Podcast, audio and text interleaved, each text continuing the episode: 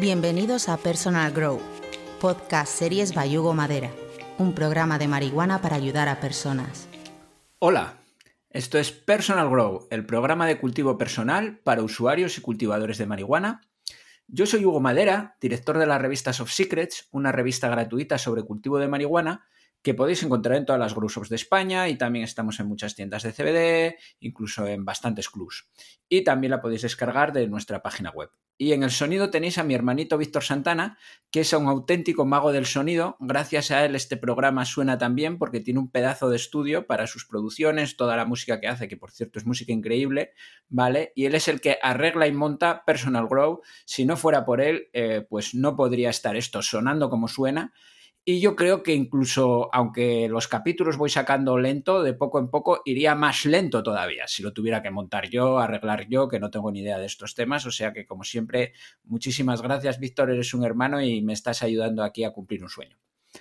Y bueno, hoy os traigo pues otro auténtico sueño. O sea, estoy flipando de, lo rápido que me ha contestado, lo bien que hemos, hemos podido quedar para hacer la entrevista, porque es una persona que aparte de estar ocupada, valora mucho su tiempo y lo bloquea de, interrupciones externas, no es el típico que te dice sí a todo, para nada. ¿Y quién es esta persona que es, iba a decir que es una de mis referencias, pero es que es mi gran referencia, ¿vale? Es Marcos Vázquez de Fitness Revolucionario, que es una pedazo de página que os aconsejo que paséis por su podcast, que leáis todos sus posts, o sea, mm, si os aconsejara solamente un referente, Marcos Vázquez, sin dudarlo, ¿vale? Y vamos a hablar un poco de su historia. Marcos siempre cuenta que creció como un niño enfermizo y sus primeros recuerdos estaban ligados al asma, a los hospitales, a problemas de salud y por eso siempre estuvo interesado por la salud, ¿no? Luego estudió ingeniería informática y acabó como socio de una gran consultora que tenía cientos de personas a su cargo, un gran salario, muchas responsabilidades. Él se había interesado por la salud y entrenaba en un gimnasio pero también siempre cuenta que no avanzaba, ¿no? Y llegó un momento en que ya se consolaba, bueno, mis amigos engordan tal y yo por lo menos me mantengo delgado, me mantengo, no, no voy perdiendo, aunque no avanzo, pues no pierdo, ¿no? Pero un día, viendo estatuas griegas, la, fue como... Eh, él siempre habla de que son más importantes los hábitos y los pequeños avances que el gran cambio, ¿no? Pero él sí que tuvo un gran cambio porque viendo estatuas griegas la mente le hizo clic y pensó, Uf, ¿cómo esta gente conseguía estos cuerpazos? Todos hemos visto los cuerpazos de las estatuas griegas si no tenían las maquinitas que uso yo en mi gimnasio. Entonces empezó a investigar y llegó a sus dos grandes marcos mentales, ¿vale? Marcos llegó a sus marcos mentales, me ha salido aquí redundante. Por un lado, la biología evolutiva, que consiste en, oye, en la historia del hombre, los últimos miles de años, es muy poco tiempo si ves nuestra línea temporal. Entonces, nuestros cuerpos no han evolucionado tanto en los últimos miles de años.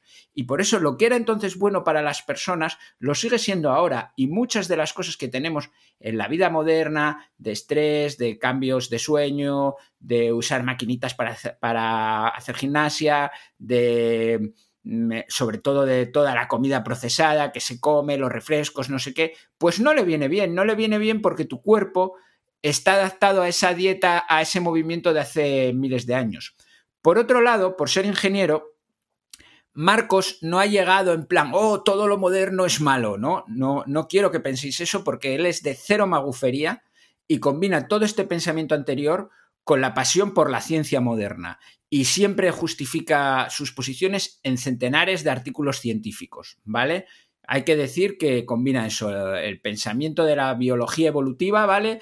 Con todo el tema de, refrendarlo en, mira, este artículo dice esto, este dice aquello, y además fijándose en qué tipo de artículos, si científicos, si es un estudio sobre otros estudios, si es un estudio observacional con muy poca gente, eh, él siempre te lo explica, ¿no? Y bueno, ya pasando a su obra, tengo que decir que sus libros y programas han sido el gran estímulo para mi cambio personal. Y entonces, en vez de hablarlos eh, en abstracto de estos libros y programas, me gustaría hablaros de ellos desde mi historia personal. O sea que os voy a contar un poquito de, mi historia personal para, hablar de la obra de Marcos. ¿no? Allá por el 2015 me dio un subidón de tensión en el verano, entre el estrés del trabajo y el del activismo, que ya sabéis que me gusta mucho el activismo y tal, pues pum, colapsé, no colapsé, vamos a ver, seguí, o sea, me dio el subidón de tensión, pero seguí conduciendo mi coche en aquel momento hasta una farmacia y comprobé que efectivamente tenía un subidón de tensión, pero luego seguí conduciendo mi coche hacia mi casa, o sea, no, no se puede decir que tuviera ningún problema, pero el cuerpo me dio ese avisito cuando llegué a la farmacia, incluso tuvieron que relajarme y tal porque la máquina no me medía bien, lo tenía altísimo y tal, ¿no? Entonces fui a un médico y me dijo lo típico, hay que hacer deporte y tal. Y me daba mucha vagancia empezar con un deporte de cero, ¿sabes? Me daba muchísima vagancia. Y dije, vamos a volver a boxear, que es el deporte que conozco y, ya está, ¿no?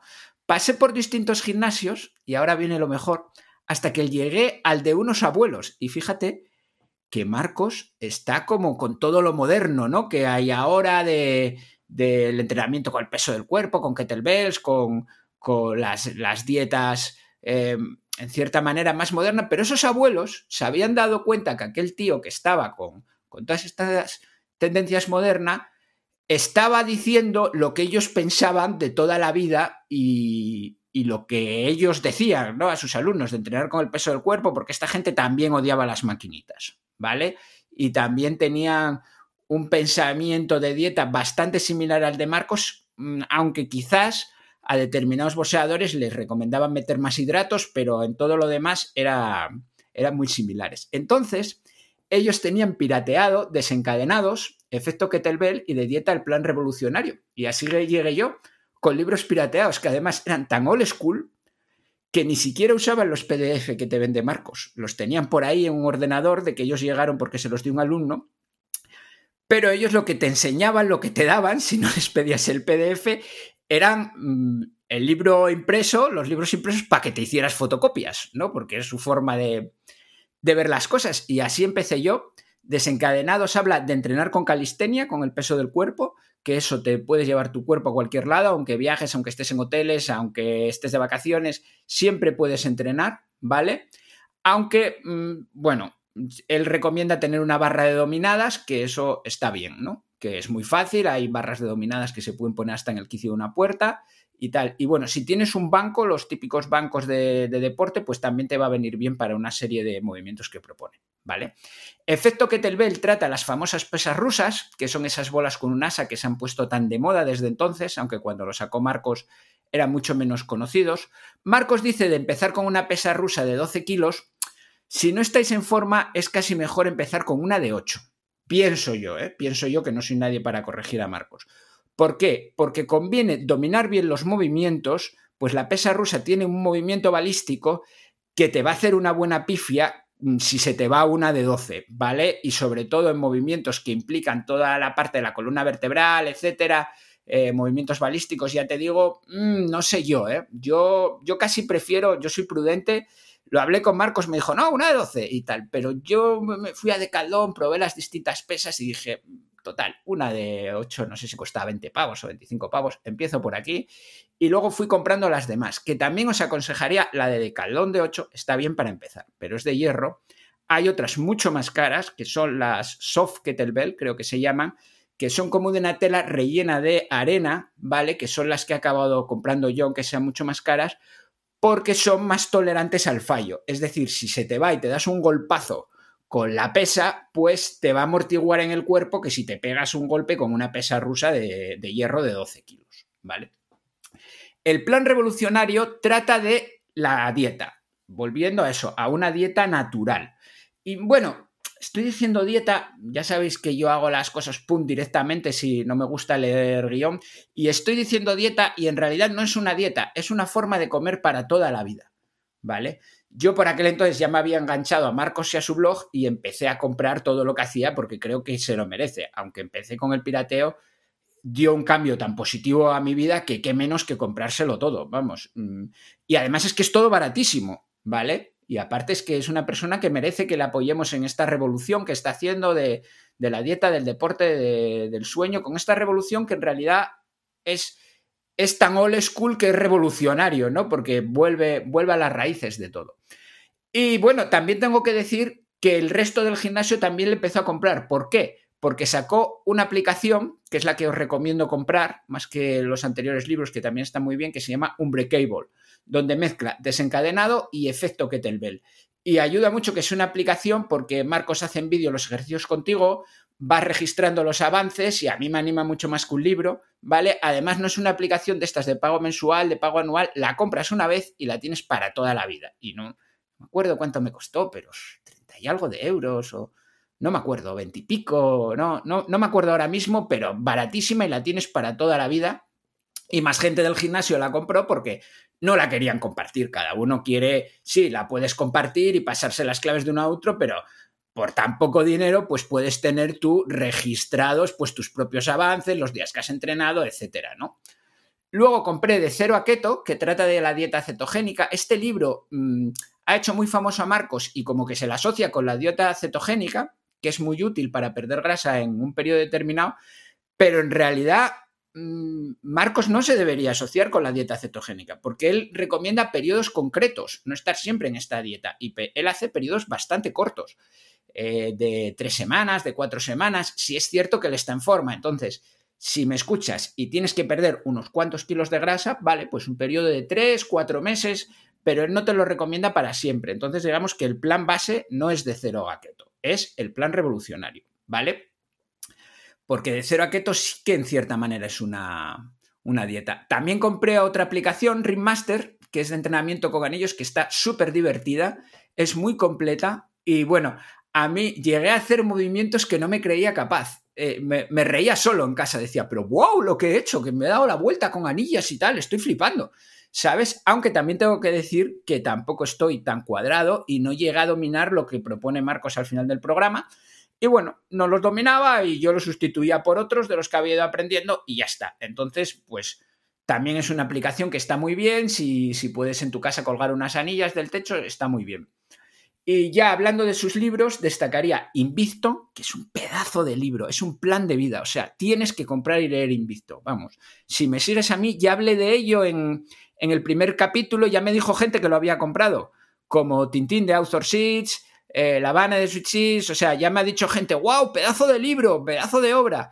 Y bueno, Invicto mezcla la, la filosofía estoica con la moderna psicología cognitivo-conductual. Y es que te va a ayudar muchísimo a hacer un plan de vida y a cumplirlo, que es lo más importante. Además, viene con un audiolibro que eso lo llevas en el coche o lo llevas en el móvil y te va repitiendo, te va repitiendo, te va repitiendo. Y es que ¿sabes? Aunque lo cojas una vez, yo hay veces que tenía problemas en la cabeza, un problema, otro problema, iba en el coche, me pongo invicto aleatoriamente, ¿no? Porque lo, lo he escuchado tanto que ya no me lo pongo del principio al final, que son como cuatro horas de audiolibro, sino, ¡pam!, lo pongo que esté cacho. Y estar escuchando diez minutos y de pronto, ¡pum!, llegaba una idea que es que respondía exactamente al problema que estaba teniendo en el momento. O sea, invicto, por favor, cómpratelo.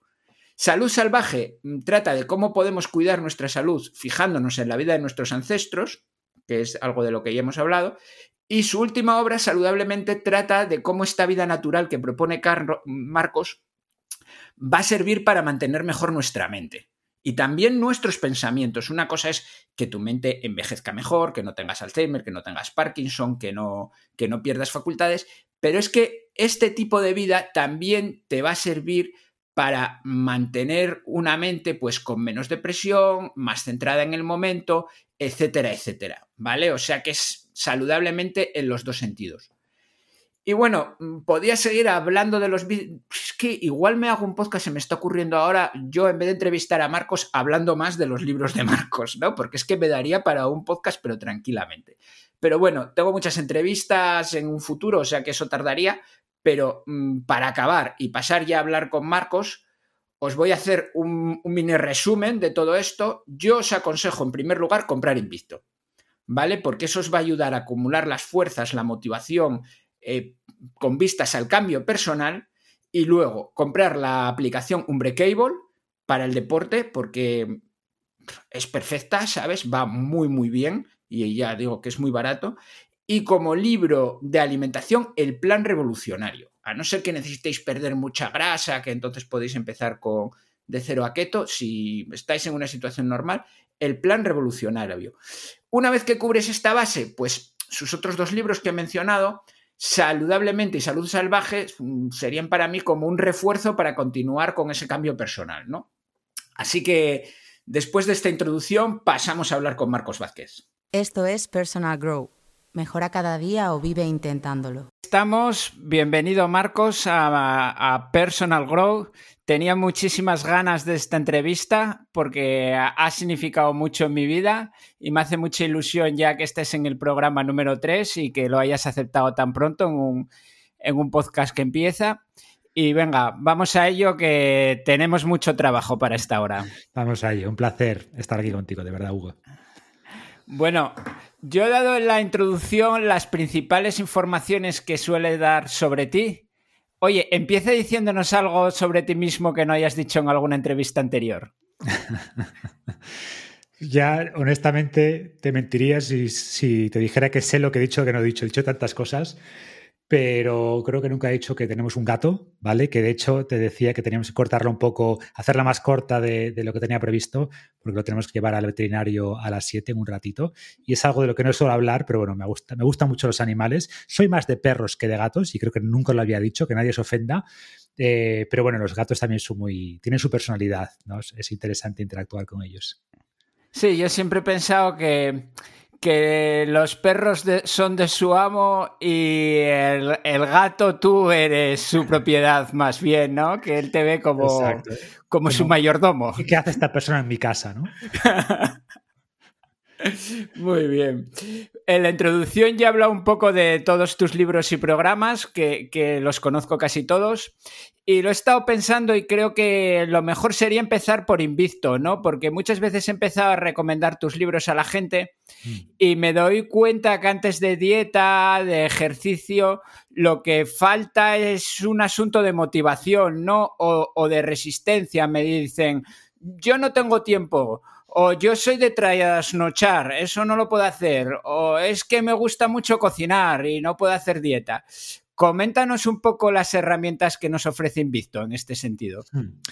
Sí, me parece buen punto empezar por ahí porque yo siempre digo que hay una brecha importante de comportamiento entre lo que sabemos que debemos hacer y lo que finalmente hacemos, ¿no?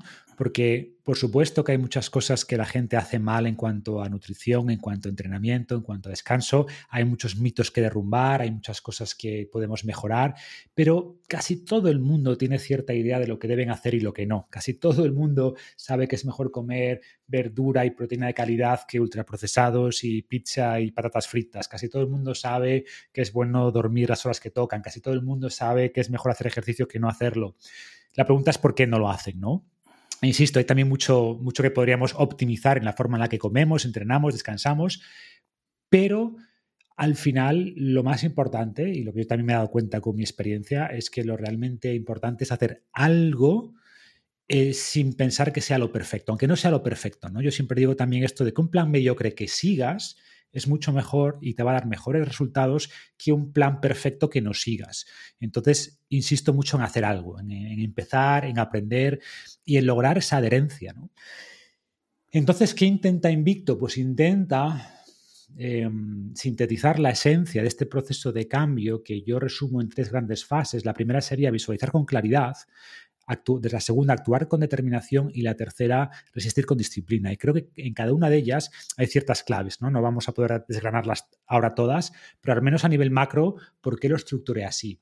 Primero, en visualizar con claridad, porque uno de los grandes problemas es que la gente no tiene un porqué claro. Lo que tú decías, no tengo tiempo para cocinar. Ya, pero estás al día de cinco series de Netflix, ¿vale? Si veo tu Netflix o tu teléfono móvil y tus posts en Instagram, veo que efectivamente tienes tiempo. No es un tema de tiempo, es un tema de prioridades.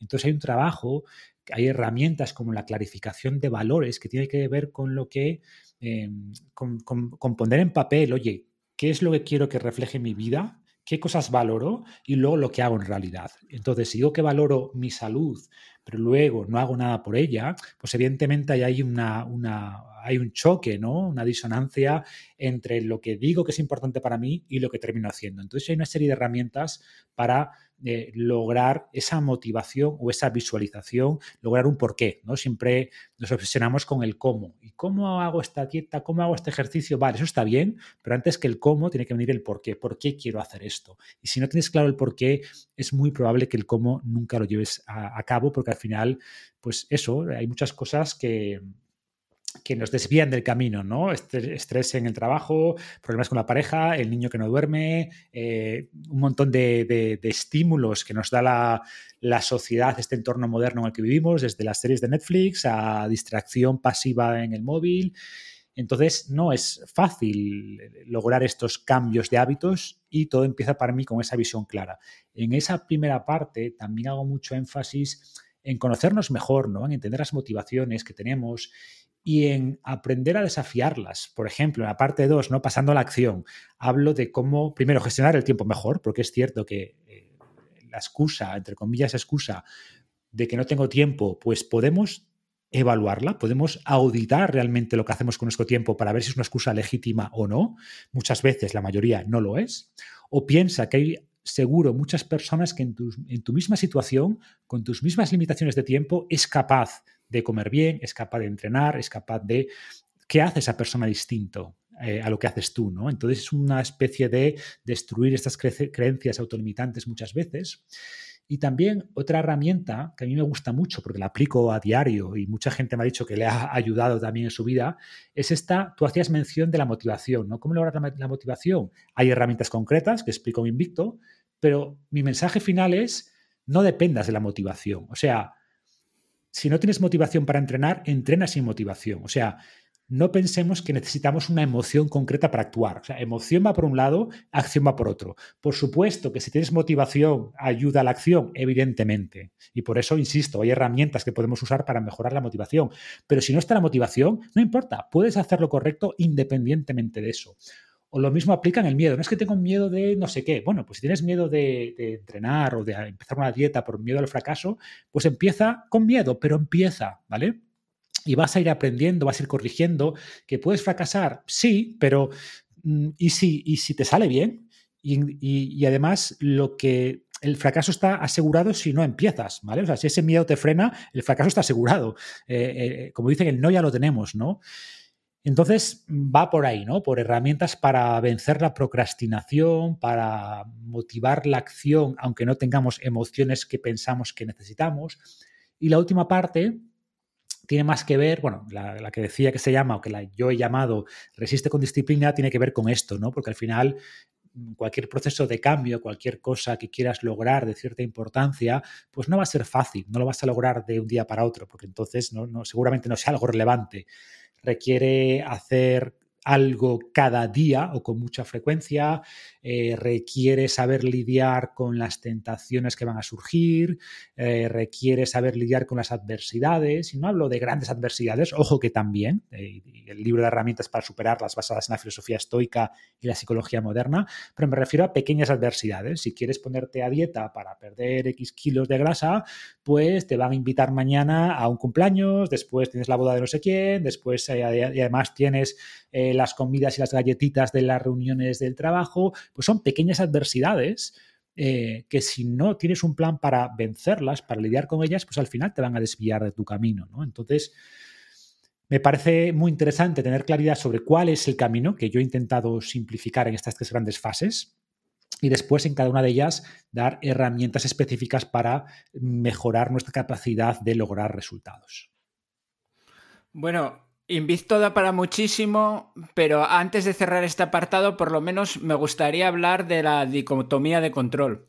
Mi amigo Juan de Diosa Planta me preguntaba, oye, ¿y qué es el estoicismo? Que hablaba de él en el primer podcast. Y le contesté hablando de esta dicotomía y de los indiferentes preferidos y no preferidos, basándome por supuesto en tu información. Hmm. Eh, ¿Es quizá esta dicotomía de control el cuerpo central del estoicismo? Y explícanoslo un poco. Ah, no me atrevería a decir que es lo principal del estoicismo, pero desde luego es, una, es uno de sus pilares, ¿no? Es uno de los conceptos que todos los estoicos eh, hacían mención y que personalmente creo que es súper poderoso. Entonces, ¿Cuál, ¿Qué hay detrás de esta idea de la dicotomía de control? Pues la idea que puede chocar al principio, por eso voy a intentar explicarla, de que todo lo que no depende de ti no es ni bueno ni malo, es indiferente. Cualquier cosa que te ocurra, hasta nuestra propia muerte, es indiferente. ¿no? Y sé que esta afirmación puede chocar, ahora la matizamos. ¿Qué pretende esta idea? Pues que pierdas el miedo o la ansiedad por cosas que no dependen de ti, y vas a evitar, por tanto, mucha ansiedad, muchas preocupaciones y además vas a liberar ancho de banda mental para lo que depende de ti. ¿no? ¿Qué depende de nosotros según los estoicos? Pues en gran medida nuestras acciones y nuestros pensamientos, o sea, lo que haces y lo que tienes en la cabeza y lo que piensas. Esas son, ese es nuestro ámbito de control. Y sé que todo esto es matizable, hay pensamientos automáticos, sí, pero puedes negociar, puedes dialogar con tus pensamientos, ¿vale? Vamos a dejarlo, si quieres, en acciones. Puedes controlar lo que haces, puedes controlar tus acciones y por tanto ahí tiene que estar el énfasis, ¿no? O sea, controlamos nuestras acciones, no controlamos el resultado de esas acciones. Pongámoslo en algo práctico, mundano. Soy un jugador de tenis, ¿vale? Pues un jugador de tenis que no tenga una filosofía estoica estará preocupado de qué pasa, que si va a llover, que si en el partido, que si no sé qué, que si esta lesión, que si el otro jugador está mejor que yo, que si, eh, que si el árbitro está a su favor. Entonces tiene una maraña mental de problemas en su cabeza, de miedos, muchas veces imaginarios, que al final le desvían, desvían la atención hacia cosas sobre las que no puede hacer nada. Sin embargo, imagínate un jugador que sale al campo pensando en lo que puede hacer él y sale convencido de que, va a hacer su mejor esfuerzo. ¿Cuál es su objetivo? Hacer su mejor esfuerzo. ¿no? Entrenar todo lo que pueda, eh, pelear cada bola, ser inteligente a la hora de plantear, yo qué sé, las jugadas o lo que sea. Y ya está, y, y olvídate de todo lo demás, ¿no? Entonces, ¿qué es lo bueno? Pues lo bueno es actuar con virtud, que sí sería un concepto muy central estoico, o sea, intentar hacer lo correcto independientemente de lo que ocurra ahí fuera. Entonces, actuar bien con las cuatro virtudes estoicas, ¿no? De sabiduría, coraje, templanza, justicia, en tu ámbito de control y olvidarte del resultado. Hay una analogía que usaban del arquero, ¿no? O sea, un arquero ¿Qué puede controlar? Pues puede controlar lo que, lo que entrena, qué tipo de arco usa, cómo apunta la flecha. Una vez que ha soltado la flecha, no hay nada que pueda hacer. Ya que la flecha alcance su objetivo, pues dependerá del destino, de si hay una ráfaga de viento, de si el objetivo al que estaba apuntando se mueve, pero tiene que centrarse en lo que puede controlar, ¿no? Entonces, por ahí va la dicotomía de control, ¿Qué ocurre? Que puede chocar mucho esto de que, ¿qué me estás diciendo? Que cualquier cosa ajena, si el resultado eh, deriva en salud o en enfermedad, en dinero o en pobreza, ¿eso es indiferente? La respuesta es sí, es indiferente, no es ni bueno ni malo, pero, pero, los estoicos tampoco eran tontos, ¿no? Decían, vale, la salud es indiferente porque no depende de ti, y esto a mucha gente le choca, pero el mensaje es, depende lo que tú hagas. Depende de ti, que tu comida sea buena, que comas bien, que te muevas, que vayas a la cama a la hora que toca. Eso depende de ti. Ahora bien, que haya por ahí una mutación rara, que te atropelle un coche, pues esas cosas no dependen de ti, ¿no? por tanto, tu salud no depende de ti, pero tus acciones, que tú cuides de tu salud, sí depende de ti. Pues céntrate en eso no te pongas aquí, ¿qué pasa si mañana me surge una enfermedad? Bueno, pues quizás te estás generando tú esa enfermedad con esos pensamientos imaginarios. Pero, insisto, los estoicos dirían, la salud, por tanto, es indiferente porque no depende de ti, pero reconocemos que la salud tiene valor, que la salud es mejor que la enfermedad, que tener dinero es mejor que ser pobre, que tener amigos es mejor que no tenerlos, ¿no? Ahora bien, todos son indiferentes, pero la salud es preferible a la enfermedad. La salud es preferible, la, enfermedad es no preferible. Tener amigos es preferible, mm, no tener amigos es no preferible. El dinero es preferible siempre que no lo logres actuando de una manera eh, contraria a la virtud, obviamente. Ser pobre es no preferible. Por tanto, persigamos, o sea, que tus acciones estén orientadas a perseguir cosas de valor, que son cosas preferidas, indiferentes pero preferidas, y a evitar cosas indiferentes no preferidas. ¿Vale? Entonces, esta es un poco la lógica y a mí me parece como un sistema mental súper potente, ¿no? Te ayuda a, aislarte un poco de las cosas externas que te ocurren, decir, esto no es, nada para mí, como decía Epicteto, esto no es nada para mí, no depende de mí, no hay nada que pueda hacer, no voy a pasar un segundo preocupándome de qué pasará con el tiempo, si llueve o no llueve en el partido. Ojo, no quiere decir que no te prepares, ¿no? Dice, vale, ¿qué, qué me está diciendo esta esta preocupación, pues que puede llover, es un riesgo, ¿vale? Voy a intentar mitigarlo. ¿Cómo? De esta manera. Hago un plan alternativo. Perfecto, pero una vez has tomado esas acciones protectoras, pues ya está, te olvidas de eso. No depende de ti que llueva finalmente o no llueva. ¿En qué me tengo que centrar? En jugar lo mejor posible, en hacer mi mejor esfuerzo, porque eso sí depende de mí. Y luego, insisto, tiene sentido que las acciones vayan orientadas a lograr o a perseguir esos indiferentes pero preferidos. Pero también dirían que si al final llega un indiferente no preferido, pues acéptalo, ¿no? O sea, intenta cambiarlo, pero acéptalo. Si tienes enfermedad, bueno, pues tendrás que actuar con virtud y con coraje en la enfermedad. Al final, lo, lo, más valioso es la capacidad de actuar bien independientemente de lo que ocurra ahí fuera.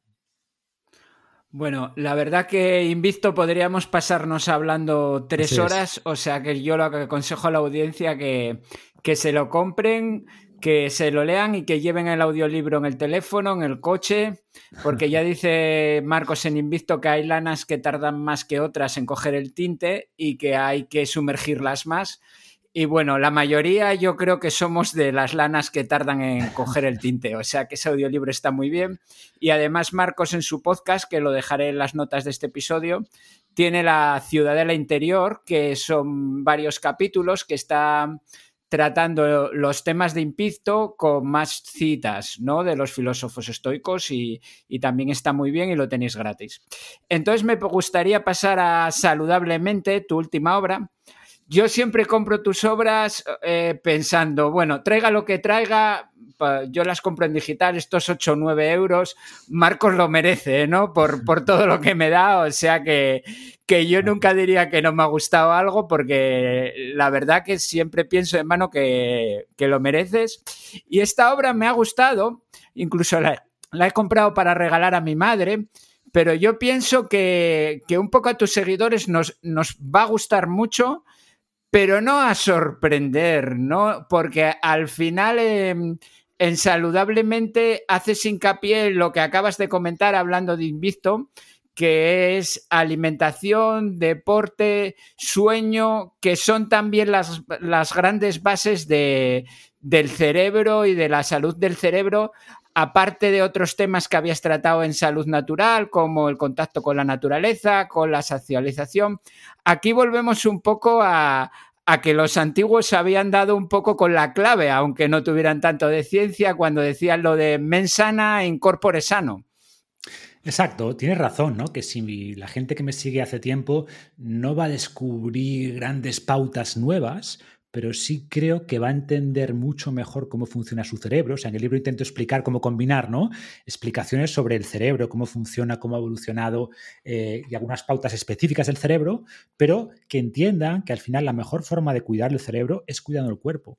Durante mucho tiempo se tenía esta idea, esta dicotomía, ¿no? Donde por un lado está el cuerpo y para cuidar el cuerpo hay que hacer ejercicio y hay que hacer musculación y no sé qué, y para cuidar el cerebro hay que hacer sudokus y hay que hacer matemáticas y eso está genial, por supuesto, pero cada vez más estudios nos indican que el cerebro, como es lógico, es materia y lo mejor que podemos hacer para mantener esa materia en buen estado es mejorar el cuerpo. O sea, cuando hacemos actividad física, elevamos la, llegada de oxígeno al cerebro, de nutrientes, se eleva el BDNF, aumenta la plasticidad neuronal, mejora nuestra memoria, nuestro rendimiento cognitivo.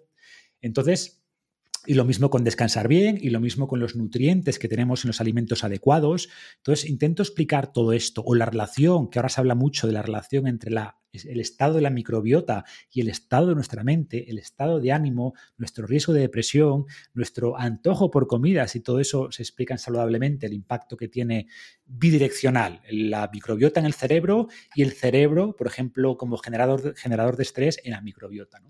Entonces, como digo, se va a descubrir muchas cosas interesantes o cosas como la conciencia, que es un tema también súper interesante en el ámbito de la neurociencia, pero al final, si hablamos de las recomendaciones prácticas finales, es cierto que es, oye, volver a la base, volver a la base del movimiento adecuado y no todo el movimiento es igual para nuestro cerebro. O sea, no es lo mismo para tu cerebro eh, correr en un bosque con entornos irregulares, esquivando obstáculos, desniveles, etcétera, que eso implica mucho trabajo mental, que hacerlo en una cinta de gimnasio, corriendo siempre en, línea recta eh, mientras ves las noticias, ¿no? que no tienes que decidir ni si giras a la izquierda, ni a la derecha, ni la inclinación. Entonces, mm, intento explicar cómo lo que comemos, la forma en la que nos movemos, la forma en la que descansamos, la forma en la que mm, nos relacionamos con la cultura, ¿no? cosas como leer tiene un impacto interesante en el cerebro, o la forma en la que nos relacionamos con, con los demás. Como digo en el libro, no podemos entender el cerebro en aislamiento. Igual que no podemos entender una neurona de manera aislada, no podemos entender un cerebro humano de manera aislada. Al final, los cerebros humanos crecieron en contacto con otros, ¿no? Entonces, bueno, explico todas estas cosas, como digo, tanto desde un punto de vista un poquito más teórico, entender mejor ese maravilloso órgano que es nuestro cerebro y luego entender las bases fisiológicas que van a hacer que ese órgano pues esté en un, máximo rendimiento. Y al final vivimos en la era del conocimiento, trabajamos en gran medida con nuestro cerebro. mantener un cerebro en forma no solo te va a hacer disfrutar más la vida, sino te va a hacer rendir mejor en el trabajo, disfrutar más eh, las relaciones sociales y por tanto eh, creo que es un componente que no podemos olvidar. Bueno, pues venga, para poner a prueba tu cerebro, ahora te hago dos preguntas que no tienen nada que ver entre ellas, excepto que, que has mencionado ambas cosas eh, en la anterior respuesta. La primera es sobre el BNDF, que yo ya había oído hablar del BNDF en el Club de las 5 de la mañana, un libro donde Sharma defiende que con el deporte activas el BNDF, que es un auténtico fertilizante para el cerebro. Y me parece que igual que abonamos las plantas con cariño, pues también hay que abonar nuestro cerebro con interés, ¿no? Y la segunda pregunta es sobre lo de correr, porque hablas de correr y muchas veces la gente dice, bueno, voy a hacer deporte y ya piensan en correr, ¿no? Que en cierta manera puede ser lesivo para las articulaciones, sobre todo si te falta técnica. Y tú en tus programas, creo que es en desencadenado, el único que incluyes correr, pero en forma de series de sprint, ¿no? No venga a correr 10 kilómetros. Y te inclinas más por el tema de entrenamiento de fuerza. Y en saludablemente hablas de estudios científicos que demuestran que incluso le viene bien a las mujeres, ¿no? Que muchas veces a las mujeres se dice, no, pilates, yoga o como mucho correr algo, ¿no? Hmm. Y que también les viene bien el entrenamiento de fuerza. Ahí tienes ese doble combo. Sin duda, o sea, como dices, no es que el trabajo aeróbico sea malo, ni mucho menos, como todo, un exceso. De hecho, otro día entrevistaba a una cardióloga deportiva, no he publicado el podcast todavía, y hablamos de eso, ¿no? De lo que se ve, de los problemas cardíacos que se ven en personas que hacen muchísimo cardio y además que no recuperan bien, que tienen otros estresores en su vida. Pero bueno, para que eso sea un problema hay que llegar a un nivel muy elevado, o sea, no quiero, eh, eh, no es un problema generalizado, ni mucho menos, hay mucho más problema de sedentarismo, de gente con problemas porque se pasa de hacer ejercicio aeróbico pero es cierto que durante décadas como que todo giraba alrededor del entrenamiento aeróbico y el trabajo de fuerza como que se veía como algo secundario o incluso se despreciaba un poco, ¿no? Como que era algo simplemente por vanidad, pero que no tenía un beneficio claro en la salud. Por suerte eso está cambiando y yo quiero un poco corregir eso. Por eso hago más énfasis en trabajo de fuerza, en todos los beneficios que se están viendo, no solo a nivel estéticos, que son bastantes más que los, de, que los que vas a lograr con el trabajo puro de cardio, sino también en, la calidad de vida. Sabemos, por ejemplo, que el músculo es un órgano endocrino y que el trabajo de fuerza, además de mejorar la densidad mitocondrial, pues produce unas moléculas que llamamos mioquinas, que son moléculas señalizadoras que reducen la inflamación, que mejoran la calidad del... Eh, la calidad también del cerebro, elevan el metabolismo. O sea, más músculo implica que puedes comer más, implica, es un tejido metabólicamente activo, mucho más que la grasa. Y, y por tanto hago mucho énfasis en este trabajo de fuerza. O por ejemplo, cuando estás a dieta, uno de los peligros, si solo haces cardio, es que vas a perder masa muscular. Vas a perder grasa, sí, pero también músculo. Y eso es muy malo para la salud. Si acompañas ese déficit calórico con trabajo de fuerza, vas a lograr perder grasa y ganar músculo, con lo que vas a mejorar la composición corporal, eh, vas a perder más grasa además.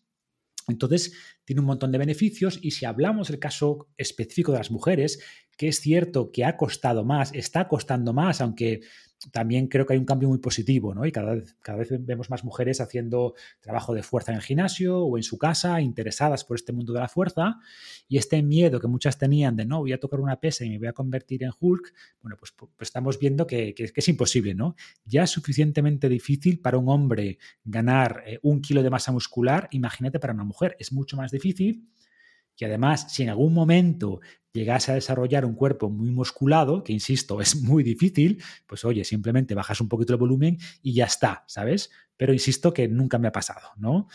Em, y el efecto que tienen las mujeres es especialmente importante porque las mujeres a partir de la menopausia tienen mucho más riesgo de pérdida ósea y por tanto de fractura y el trabajo de fuerza es la mejor estrategia, es el mejor antídoto contra esos riesgos. ¿no? Entonces a cualquier edad es importante, pero en mujeres y sobre todo a partir de la menopausia más todavía. Pero cuanto antes empiecen, en mejor situación van a llegar sus huesos y sus músculos a la menopausia. Por tanto, más reserva fisiológica, por así decirlo, van a tener.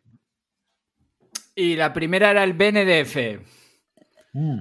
El fertilizante del cerebro. Sí, o sea, el BNF eh, digamos que mm, nuestro cerebro durante mucho tiempo se pensó que era incapaz de producir nuevas neuronas, ¿no? Que nacías con una con un número determinado de neuronas y lo único que ibas a hacer durante la vida es irlas perdiendo gradualmente. Por suerte, hace tiempo se demostró que esto no es así, que tenemos la capacidad de desarrollar nuevas neuronas en ciertas partes del cerebro. ¿eh? Es cierto que no creamos neuronas así a diario a borbotones, no, es muy limitado la capacidad que tiene el cerebro de crear nuevas neuronas, pero puede hacerlo. Y, una, y uno de los eh, fertilizantes, como dices, como yo, yo lo llamo en el libro, que tenemos para que esas neuronas maduren y realmente se consoliden, es el BDNF. Entonces hace mucho énfasis en evaluar qué tipo de comportamientos aumentan el BDNF. Y hay muchas cosas que podemos hacer por aumentar el, el, BDNF, pero una de las más claras y más directas es la actividad física. Y eso lo vamos a lograr con cardio, sí, pero también se ha visto que actividades más intensas, ¿vale? Como el trabajo de fuerza o esos eh, intervalos que yo propongo mucho, ¿no? Intervalos de sprints o, lo que cada uno pueda, hay que hacerlo gradualmente, obviamente, pero lo que se ha visto es que a más intensidad, más BDNF. Por tanto, es más productivo muchas veces salir y hacer un entrenamiento quizás más corto, pero hacer 8, 10, 12 sprints eh, o trabajo de máxima intensidad que estar una hora corriendo a medio gas, ¿no? Que aparte de ese riesgo articular que decías y aumentar el riesgo de ciertas lesiones, pues no vas a producir un pico de BDNF como puedes lograr con estrategias como, como una sesión de HIT. Entonces es interesante, no digo que solo hagas HIT, por supuesto, ese cardio de media intensidad también es interesante, pero no olvides estas sesiones de alta intensidad y yo hago mucho énfasis en ellas porque es muy raro verlo. Vas al gimnasio y ves mucha gente corriendo la cinta, vas a la calle, mucha gente corriendo por ahí por la calle. ¿Cuánta gente ves haciendo sprints o saltando o haciendo actividades de alta intensidad? Muy poca, ¿no? Entonces, un poco mi mensaje es, no olvidemos esto, incorporémoslo en nuestras rutinas, por supuesto, de manera gradual, poco a poco, pero que sepamos que estos estímulos logran unos resultados y unos impactos fisiológicos a nivel eh, tanto físico como mental que no vamos a poder lograr simplemente mm, saliendo a caminar o a correr tranquilamente al 60% de la frecuencia cardíaca máxima. Otra cosa de, la que hablas en el libro es que tanto el deporte como la respiración Wim Hof de la que hablaré con tu amigo Luke Wills en próximos capítulos, es una forma de activar el sistema endocannabinoide. Lo que estáis oyendo, amigos y amigas, el mismo sistema que activa el cannabis también lo podéis activar haciendo deporte o haciendo respiración Wim Exactamente, y mucha gente ha notado esto, ¿no? O sea, el, ejercicio tiene un componente adictivo, adictivo en el buen sentido de que es una actividad que te hace sentir bien y que entre comillas te engancha, ¿no? De hecho, se han visto, se han visto estudios que personas con depresión, con síntomas de depresión, mejoran enormemente al hacer ejercicio y al revés, gente activa pues que la fuerzan en un estudio a, no moverse, a caminar, a no hacer entrenamientos, a caminar menos de 5.000 pasos al día, y de repente esas personas desarrollan síntomas de depresión. Entonces, eso está mediado por múltiples vías, pero una de esas vías es este sistema endocannabinoide, ¿no? y la respiración lo mismo. De hecho, en los, eventos que hacemos de Winghoff, pues vemos que, hay personas que tienen unas experiencias emocionalmente fuertes, en el sentido de, de reír, algunas de llorar, pero en el fondo despiertan emociones, porque la respiración es nuestra vía de contacto directa con el sistema nervioso autónomo. ¿no? Eh, podemos respirando de una manera activamos más el simpático, de otra manera, que es más como de, lucha-huida, más de activación, eh, respirando de otra manera podemos activar más el sistema nervioso autónomo parasimpático, más de tranquilidad, de relajación. Entonces es súper interesante que aprendiendo a respirar, que es algo que tampoco se enseña generalmente, pero la respiración nos permite modular el sistema nervioso en función de lo que queramos. Hay momentos que estamos un poquito alicaídos, ¿vale? Tenemos una reunión o tenemos que hacer un trabajo para lo que sea, eh, pues una activación Wim o una activación específica te puede eh, activar, aumentar la adrenalina, hacerte más activo, ¿no? Y al revés, que estás, te notas muy activo y ya se acerca la hora de la cama, pues haces otro tipo de respiración que logras calmarte, relajarte, reducir ansiedad. Entonces es súper interesante también esta capacidad que tenemos de influir en el estado de ánimo, en el nivel de activación, usando algo tan básico como la respiración. Sí, hablaremos en breve más de este tema de la respiración, que para los fumadores de cannabis pues es muy importante hablar de la respiración, en realidad para todo el mundo. Y vamos a pasar del deporte a hablar un poco de la alimentación y volvemos otra vez con el tema de fertilizantes en el capítulo anterior, Daniel Vinuesa, que es el jefe de, en España de, la marca de fertilizantes Grotec, nos decía que igual no alimentamos nuestra planta con cualquier fertilizante barato del chino. Eh, nuestro fertilizante es la comida y si elegimos con cariño el fertilizante de, de nuestras plantas, con mucha más razón debemos elegir para nosotros fertilizantes de calidad. Sin duda, o sea, es curioso que la gente pasa mucho más tiempo seleccionando, pues eso, qué tipo de aceite o de combustible le pone al coche, que qué tipo de combustible eh, usan ellos, ¿no? En su comida y en su alimentación y, los ingredientes la comida que comen. Entonces, al final, pues tiene mucho de cierto esta idea de que somos lo que comemos y tenemos que vigilar lo que comemos. Insisto, muchas veces la gente se preocupa más de lo que mete en el coche de lo que se mete en su cuerpo. Entonces, al final, tenemos un problema, ¿no? Y tenemos que vigilar mucho más, eh, pues eso, la calidad de nuestra comida, el origen de nuestra comida, porque eso determina en gran manera, pues, eh, nuestra salud y lo que ocurre con, con nuestro cuerpo. Sí, esto que dices de los coches, Warren Buffett en, una charla le decía a la gente, oye, y si pudierais comprar el coche que quisierais, ¿qué coche compraríais? Yo querría un Jeep, yo un Ferrari, yo un Maserati. Y oye, ¿cómo cuidaríais el coche? No, lo cuidaría muy bien, lo llevaría por rutas asfaltadas, no sé qué. Dice, oye, pues vuestro cuerpo y vuestra mente es vuestro, vuestro coche. ¿Cómo no lo cuidáis muy bien? De, hecho, creo que la analogía que usaba Warren Buffett es imagínate que solo vas a tener ese coche durante toda la vida. ¿Cómo lo cuidarías? Ostras, si, no puedo, si solo puedo tener un coche, lo cuidaría súper bien, le cambiaría el aceite cuando toca, porque claro, si este coche se, se estropea, es lo que hay. Y el mensaje es, oye, tienes solo un cuerpo. Cuídalo bien, porque de coche puedes cambiar, de cuerpo no. Entonces, esta idea de que cuidemos lo que tenemos, ¿no? Y que no, no hay un reemplazo, no sé, igual dentro de 50 años, pues pueden cambiarnos órganos, estropear el hígado, te pongo otro. A, día de hoy tenemos un cuerpo y, tenemos que cuidarlo. Sí, en alimentación hablas de la, de la vía negativa. Háblanos de este concepto y de otros dos bastante relacionados, que es el de ultraprocesado e hiperpalatable. Vía negativa es un concepto que popularizó Nassim Taleb, ¿no? un pensador que tiene, no comparto todo, algunas, dice algunas cosas que quizás suenan un poquito raras, pero tiene ideas muy potentes y para mí esta idea de la vía negativa eh, es una de ellas. ¿no? ¿A qué se refiere? Pues a que siempre que pensamos en cambiar nuestra vida, pensamos en añadir, en empezar a hacer cosas. ¿no? Voy a empezar a hacer no sé qué, voy a empezar a hacerme zumos verdes, voy a empezar a añadir no sé cuánta verdura y voy a empezar a hacer no sé qué, voy a empezar a, a hacer no sé qué tipo de entrenamiento. Y eso no es que esté mal, pero la idea es, antes de, o muchas veces te va a aportar más a tu vida, eliminar sustraer, restar cosas que te dañan que añadir cosas que te ayudan, ¿no? Entonces, muchas veces yo recomiendo, más que empezar a tomar suplementos específicos o empezar a tomar eh, vallas de no sé dónde, mm, quítate la Coca-Cola y los kilos de azúcar y los ultraprocesados, que ahora hablamos de eso, ¿no? O antes de pensar en voy a hacer un retiro vipassana de silencio, no sé qué, para calmar el estrés, pues oye, piensa en quizás eliminar alguna relación tóxica que tienes, que quizás te está causando un estrés, que si la quitas no va a hacer falta que hagas estas meditaciones tan sofisticadas. Va por ahí en pensar no solo en qué podemos añadir, sino en qué podemos restar. Muchas veces sumamos restando. Eh, o también, como dicen en la analogía de la taza, ¿no? Muchas veces no puedes añadir cosas buenas en una taza que está llena de basura. Bueno, pues primero tienes que sacar un poquito de basura de esa taza y después ya podrás incorporar cosas buenas. O, por ejemplo, y enlazo ya con la segunda pregunta que hacías de los ultraprocesados, pues eliminar ultraprocesados te va a ayudar mucho más que añadir kale y no sé qué suplemento de antioxidantes en tu dieta, ¿no? Quitar ultraprocesados y Coca-Cola y el croissant de los churros del desayuno te va a ayudar muchísimo más,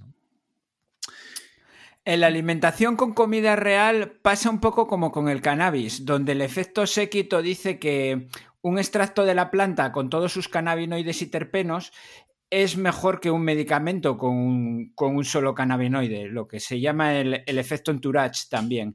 Entonces, en la alimentación con comida real, tú vienes a decir mucho mejor con comida real que hincharte suplementos, ¿verdad? Sin duda, porque al final eh, pensemos que los alimentos tienen un montón de nutrientes que interaccionan entre ellos de maneras muy complejas, de maneras que no entendemos realmente. Entonces, durante décadas ha habido como un esfuerzo lo que se llama nutricionismo, ¿no? En entender qué hace este componente, qué hace el DHA y qué hace el ácido graso EPA y qué hace esto y qué hace aquello.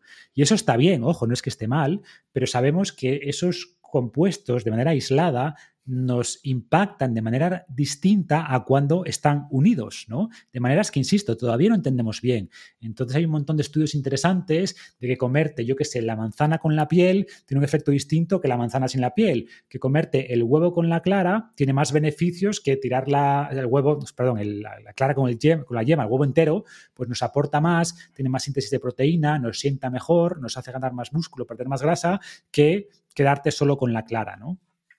Eh, y un montón de ejemplos similares. Entonces, este concepto de sinergia nutricional, de que los alimentos son mucho más que una suma de nutrientes, pues es muy importante y por eso tenemos que basar la dieta en alimentos reales.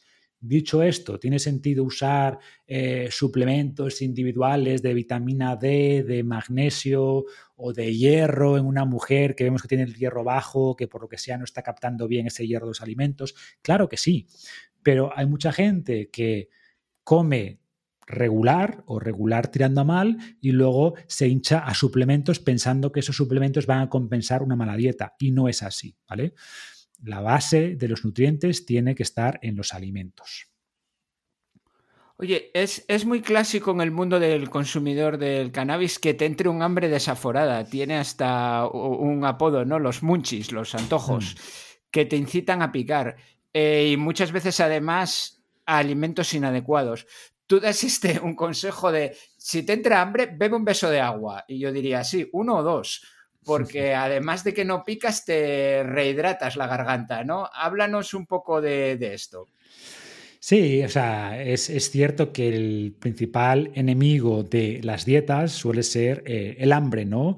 El hambre, más que hambre, antojos, porque son cosas distintas y hay que entender la diferencia. Yo siempre digo que una dieta no debería hacerte pasar mucho hambre. Un poco puede que sí, y es una emoción normal que tenemos que aprender a lidiar y tolerar, pero si realmente estás hambriento, esa dieta no es buena, porque una dieta tiene que ser algo que tú puedas mantener en el tiempo. Y, el hambre es un impulso básico, ¿no? Es uno de los impulsos más básicos que tenemos. Entonces no podemos luchar de manera indefinida con el hambre. No hay fuerza de voluntad que venza el hambre. Al final vas a caer, aguantarás una semana, dos semanas, tres semanas máximo. Eh, por tanto, si te plantean una dieta que estás constantemente hambriento, cámbiala, ¿vale?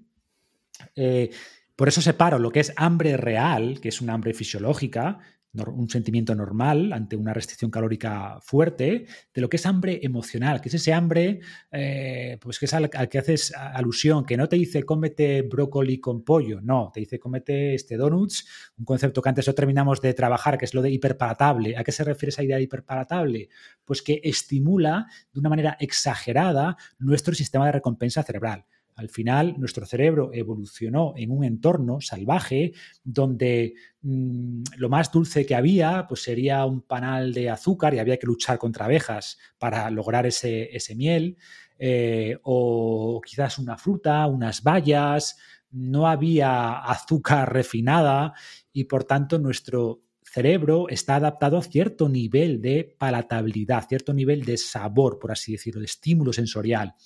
¿Qué ocurre? Que en el mundo moderno, pues hay estas empresas, esta industria alimentaria que pagan millones a químicos muy sofisticados para hacer eh, combinaciones perfectas de, y texturas perfectas para bypassear, para saltarse todos los mecanismos de control del cerebro. Nuestro cerebro tiene mecanismos de control para decirle cuánto tiene que comer de cada cosa, ¿no?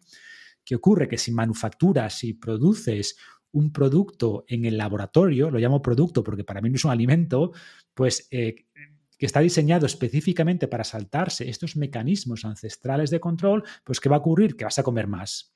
Es más, tampoco intentan ocultarlo, ¿no? Está lo de cuando haces pop no hay stop, o sea, te comes una patata frita de estas, te vas a comer todo el bote. Y es cierto, porque, porque están diseñadas con ese objetivo. Están diseñadas estas patatas fritas o los ultraprocesados en general para hacerte comer más, porque un estómago grande es más rentable que un estómago pequeño, ¿no?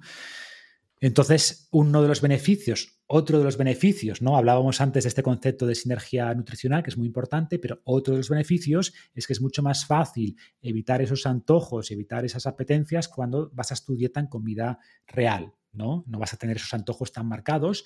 Y si los tienes, pues hay estrategias, como decías, pues comer, tomar un vaso de agua. Yo recomiendo poner un poquito de sabor, porque muchas veces lo que queremos no es tanto energía, sino sabor, ¿no? Entonces, yo utilizo, por ejemplo, un vaso de agua yo recomiendo que sea con gas, porque como que te da la sensación de que tiene un poquito de saborcito, le pones eh, un par de rodajas de limón, le puedes poner, yo le pongo, por ejemplo, un, chorrito de kombucha, algo que, le dé un poco de sabor.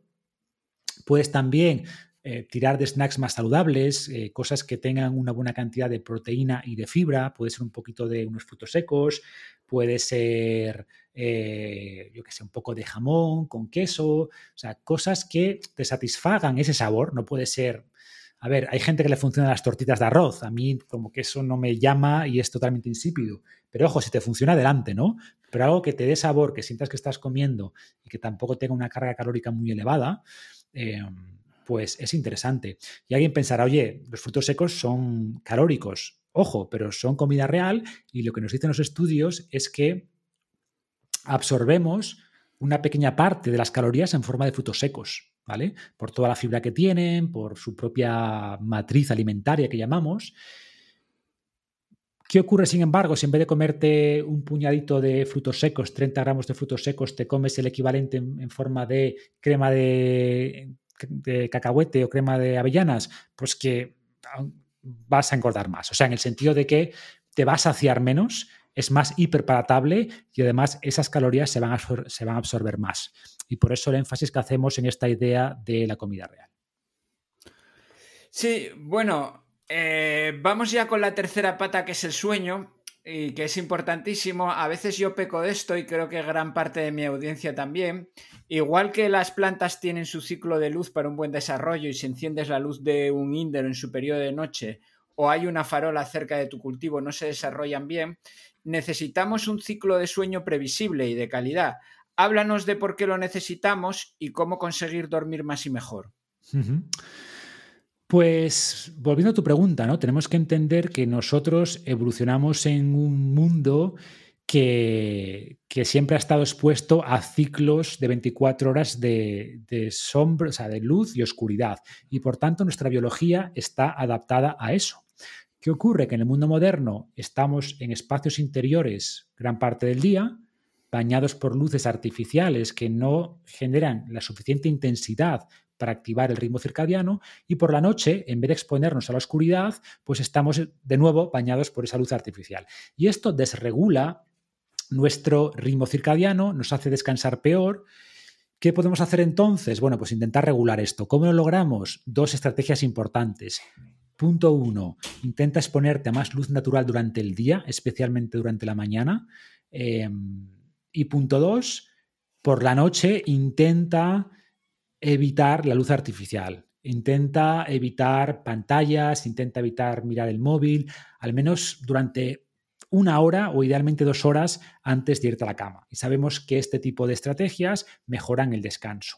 O hay, por ejemplo, si tienes que sí o sí ver una pantalla, sí o sí trabajar, pues hay unas eh, gafas, que bueno, yo las tengo por ahí, que son Blue Blocker, que lo que hacen es mm, filtrar el espectro de luz azul, que es el que más daño nos hace, el que más inhibe la melatonina, que es esta hormona que nos ayuda a descansar. Punto uno. Y punto dos, la temperatura. Sabemos que este ritmo de sueño, eh, vigilia, también está en parte, menos que por la luz, pero también está mediado en parte por la temperatura. ¿no? Entonces, cuanta más temperatura haya entre el día y la noche, mejor vas a descansar. Por eso es recomendable dormir en una habitación más bien fresca, o sea, que haya al menos, si durante el día has estado de media 21 grados, pues durante la noche estés a 18, ¿vale? Que haya cierto cambio térmico porque sabemos que esa bajada térmica también nos ayuda a descansar. Y tiene sentido. ¿Qué ocurría hace 10.000 años cuando se ponía el sol? Dos cosas, oscuridad y frío, ¿no? Pues esas dos señales son las que nuestro cuerpo utiliza para decir duérmete, cuando detecta oscuridad cuando detecta frío. ¿Qué ocurre actualmente? Que seguimos enganchados con luz artificial hasta un minuto antes de irnos a la cama y además en la cama estamos con el móvil, por tanto, luz ¿Y qué señaliza esa luz a nuestro cerebro? Es de día, es de día, estate despierto. Y luego, eh, si hemos estado durante el día a 22 grados, pues por la noche también a 22 o a 23, porque además nos tapamos, ¿no? Entonces, de nuevo, ¿qué señaliza eso? Es de día. Y tenemos que intentar lograr esta variabilidad, ¿no? Entre el día y la noche. Y estas dos estrategias de jugar con la luz y la temperatura para simular en cierta medida estos ritmos circadianos ancestrales es una muy buena forma de mejorar el descanso.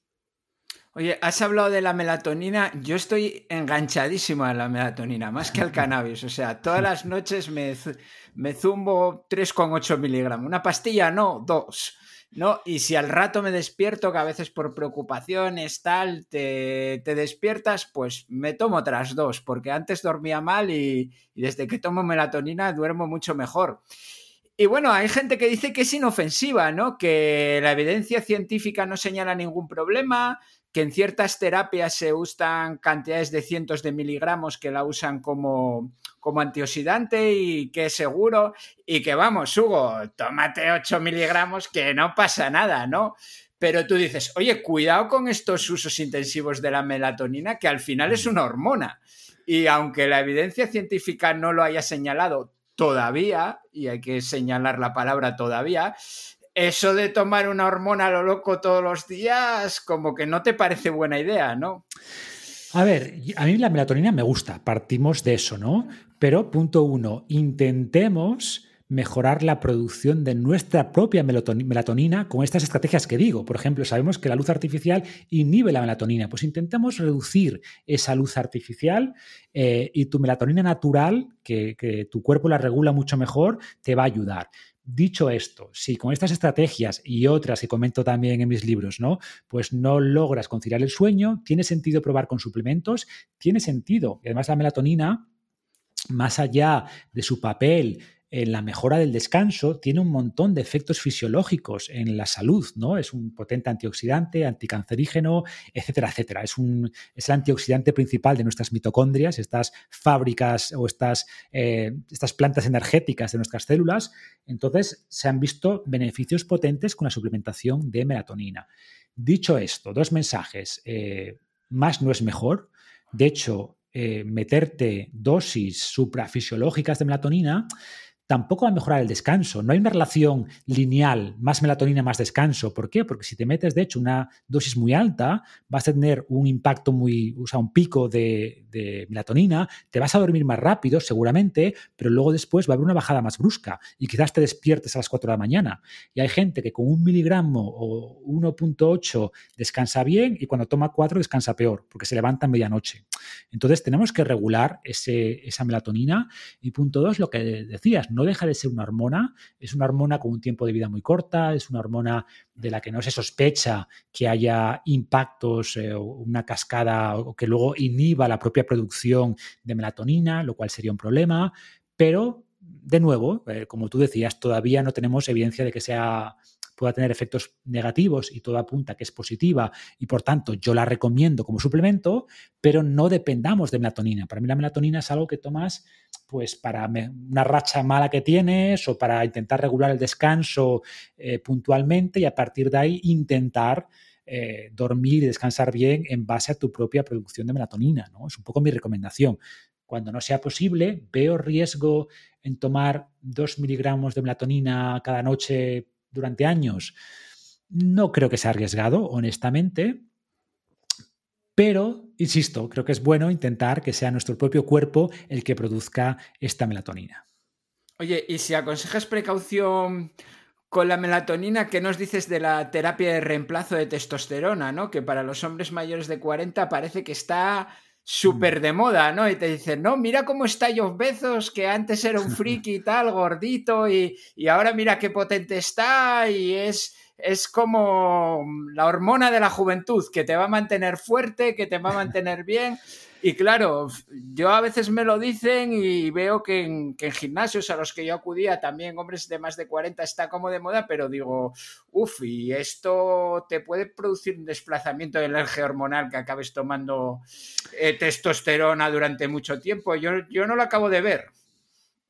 Lo mismo, o sea, ¿tiene sentido el uso de testosterona exógena en hombres que empiezan a tener síntomas ya claros de un descenso de testosterona, donde eso le está impactando eh, su calidad de vida, eh, su energía, su vida sexual. ¿Tiene sentido el uso de testosterona? Por supuesto, yo creo que tiene sentido.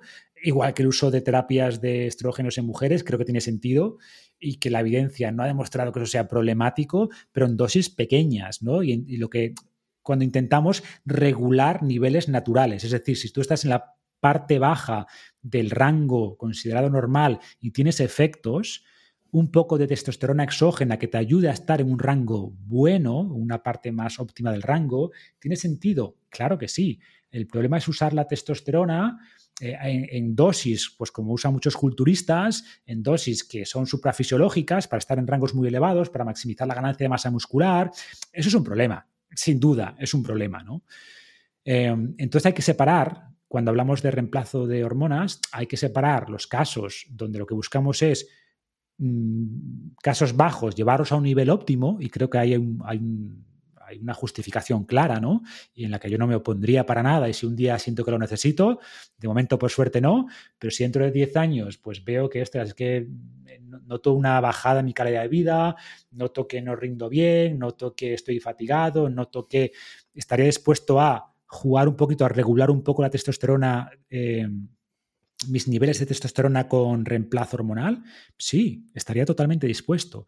Pero eso es muy distinto, un uso mucho más controlado. O sea, optimizar los niveles es muy distinto a alguien que no tiene un problema, pues meterse eh, testosterona a tope por un tema de maximización de la ganancia muscular o de otras creencias que piensa que la testosterona le va a ayudar. ¿no? Entonces, esa es la gran diferencia. ¿Para qué vas a usar la testosterona? Tienes niveles bajos, afectan tu calidad de vida y tiene sentido una terapia eh, controlada, supervisada para optimizar, para subir un poco esos niveles y mejorar así tu calidad de vida, totalmente a favor. O sea, yo soy, hablo mucho de la inteligencia ancestral, de volver a lo antiguo, de reconectar con nuestra naturaleza, por supuesto, pero combinar eso con, con la tecnología moderna, ¿no? Entonces soy partidario de esa fusión de, casar lo ancestral con lo moderno y creo que estas terapias pueden ayudar a muchas personas, pero usadas en casos justificados y usadas para optimizar niveles. ¿no? Y, cosas que afectan realmente a la calidad de vida. Ese sería un poquito mi, planteamiento. Entonces, ves que es algo similar a la melatonina. Melatonina por siempre, sí y tal. Oye, en principio no, intenta regularla de manera natural. Ahora bien, que en tu caso es imposible o que es muy difícil, pues si puedes optimizar tus niveles con un aporte exógeno, ¿por qué no? ¿Por qué no vamos a aprovechar esas tecnologías? ¿no? Bueno, ya hemos acabado con, tu gran trilogía que es dieta, deporte y sueño. eh, te gusta compararlo con un taburete en el que si falla una pata te caes y esto lo combinas con otra metáfora, la del eslabón más débil. Háblanos un poco de esto. Sí, yo veo estas tres patas como, como, ese taburete. ¿Y por qué me gusta la analogía? Porque es típico preguntar, ¿pero qué es más importante? ¿La alimentación o el descanso o, el entrenamiento? Y yo, depende. O sea, depende para quién. Para una persona que es un atleta eh, de élite, em, que come bien, pero que no descansa, que duerme cinco horas porque se levanta a las 6 de la mañana para hacerse sus 20 kilómetros en bici y luego su media maratón, pues no le vas a decir, no, tienes que moverte más, el movimiento es muy importante. No, decir, oye, tienes que dormir más. Tu, tu taburete claramente cojea hacia el lado del descanso. Seguramente, si duermes una horita más, y entrenas una hora menos, tu salud va a mejorar, incluso seguramente tu rendimiento va a mejorar y, tu, y la longevidad de tu carrera deportiva se va a alargar, ¿no? Pero también tenemos el caso contrario, de gente que igual, si descansa sus 12 horas, bueno, pues 12 horas sería exagerado, ¿no? Descansa 8 o 9 horas, eh, comida real 100%, pero luego se la pasa en el sillón. ¿Cuál es su punto débil? Oye, la actividad física. Súper bien que todo comida real, súper bien que duermas tus horas cada noche, pero el movimiento en tu caso te está fallando. Esta, esta pata del taburete eh, la tienes que vigilar, ¿no? Entonces, para mí este es el mensaje. ¿Qué es más importante? Depende evalúa cuál es tu eslabón débil, en qué punto estás fallando, cuál es tu factor limitante y haz énfasis en mejorar eso. Bueno, eh, una cosa que aconsejas mucho en salud salvaje, que luego aparecen saludablemente o en muchos posts, es el contacto con la naturaleza. Muchos de mis oyentes saben que tras una tarde trabajando en un cultivo de exterior se sienten bien y lo mismo pasa con un paseo por el monte o incluso por un parque. Sí, sí. Es algo que no se habla mucho de ello, pero hay este concepto de vitamina N, N de naturaleza, y hay un déficit claro de esta vitamina. Y tenemos multitud de estudios que indican que las personas que viven cerca de parques, ni siquiera de grandes parques naturales, no hablamos de parques de una ciudad, pues tienen mejor salud, tienen menos ansiedad. O sea, el acceso, el acceso a zonas verdes mejora enormemente la salud por múltiples vías. Punto uno, nos anima a movernos más. Es más, eh, es más agradable nos motiva más pasear por un parque que pasear por, por, cemento, ¿no? Pero además sabemos que hay otras vías. Por ejemplo, los árboles generan una serie de compuestos volátiles llamados fitoncidas que sabemos que potencian, por ejemplo, el sistema inmune. Eh, además, obviamente, de un aire más limpio, de menos contaminación. Entonces, por múltiples vías, incluso hay, hay teorías que no tienen mucha, mucho, vamos a decirlo así, mucho soporte científico, aunque algo hay, de que el simple hecho de caminar descalzo por, el, por el césped mejora también la salud, como que mm, en teoría nos ayuda a absorber más iones negativos de la naturaleza, eh, el concepto de grounding, y sea verdad o no, al menos nos hace sentir mejor. A mí me hace sentir mejor, ¿no? Entonces, lo que digo, y ojo, y el simple hecho de ver naturaleza. Por ejemplo, hay estudios en hospitales donde las personas con vistas naturales, con vistas a parques, se recuperan antes, toman menos medicación contra el dolor que las personas con vistas, yo qué sé, a parques industriales, ¿no? Entonces, el simple hecho de ver naturaleza mejora la salud y además... Eh, introducirte en esa naturaleza, pues mucho más. Y es un componente que no debemos olvidar. Bueno, ya habías escrito un post sobre cannabis hace años, que me acuerdo que te escribí y empezamos a hablar, que en alguien de tu posición en el mundo fitness es bojarse bastante. Este, acabas de entrevistar al doctor Mariano García de Palau, muy conocido en nuestro sector, que incluso colaboró muchos años con la revista Soft Secret. Y un par de preguntas. Hmm. ¿Te dio miedo meter el tema cannabis en un podcast de vida saludable? Y en segundo lugar, ¿cómo se despertó tu interés por el cannabis? A ver, miedo, en realidad no. ¿Sabes qué pasa? Que lo bueno de mi trabajo es que no, no tengo jefes, no, no dependo de nadie para patrocinios o para... No, o sea, al final eh, tengo la suerte de que suficiente gente disfruta mi trabajo como para comprar mis libros, mis programas y, por tanto no, no, hay nadie que pueda así cancelarme, ¿no? Y decir, no, has dicho tal cosa, pues ahora te retiro el patrocinio y por tanto te hundo. No, entonces eso me da mucha libertad para explorar los temas que yo creo que son importantes, que, creo que pueden ayudar y, y a mí siempre me interesó eh, digamos que yo era de los típicos anti cualquier tipo de drogas. Drogas son malísimas, te fríen el cerebro. Y luego a medida que te das cuenta de que, bueno, quizás esto es un poquito más complejo, ¿vale? Que estas plantas han sido usadas ancestralmente, no solo el cannabis, sino pues psilocibina, eh, ayahuasca, mm, y que me adentré un poquito más en este mundo, desde psicodélicos hasta cannabis, y me di cuenta de que son plantas con un potencial terapéutico importante. Personalmente no las uso de manera recreativa, ojo, no tengo nada en contra de ellas, pero, pero no sé, no sé cómo decirte. Eh, creo que mi estado mental, estoy súper contento con mi estado mental y no me atrevo a hacer cosas que alteren ese estado mental. Que igual lo potenciarían, puede ser, pero si estoy bien, ¿para qué tocar, no? Pero me llama mucho la atención y creo que hay mucha gente que podría beneficiarse de ellas desde un punto de vista terapéutico.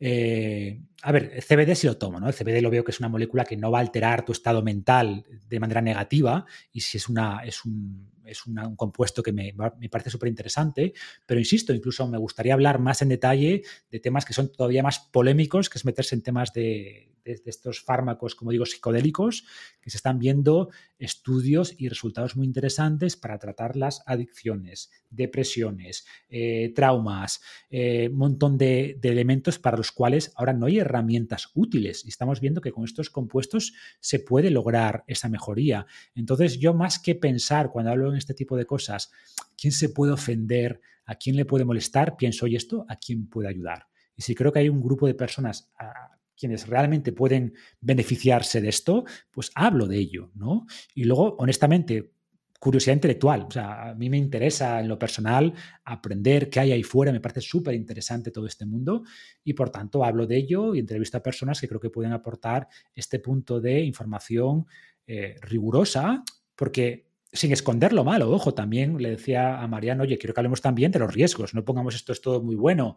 Pues hay también riesgo de tomar, de fumar marihuana, chavales de 16 años, ostras, pues yo desde luego eh, evitaría eso. Creo que el riesgo supera con creces los beneficios de un uso recreativo, ¿no?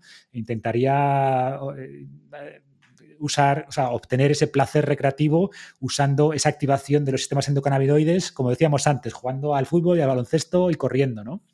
Entonces, hablemos de los riesgos, que evidentemente los hay con un uso recreativo descontrolado, pero ojo, no dejemos que esos riesgos nos impidan ver todos los posibles beneficios de un uso controlado, regulado, adecuado de estas, de estas plantas o de estos compuestos. ¿no?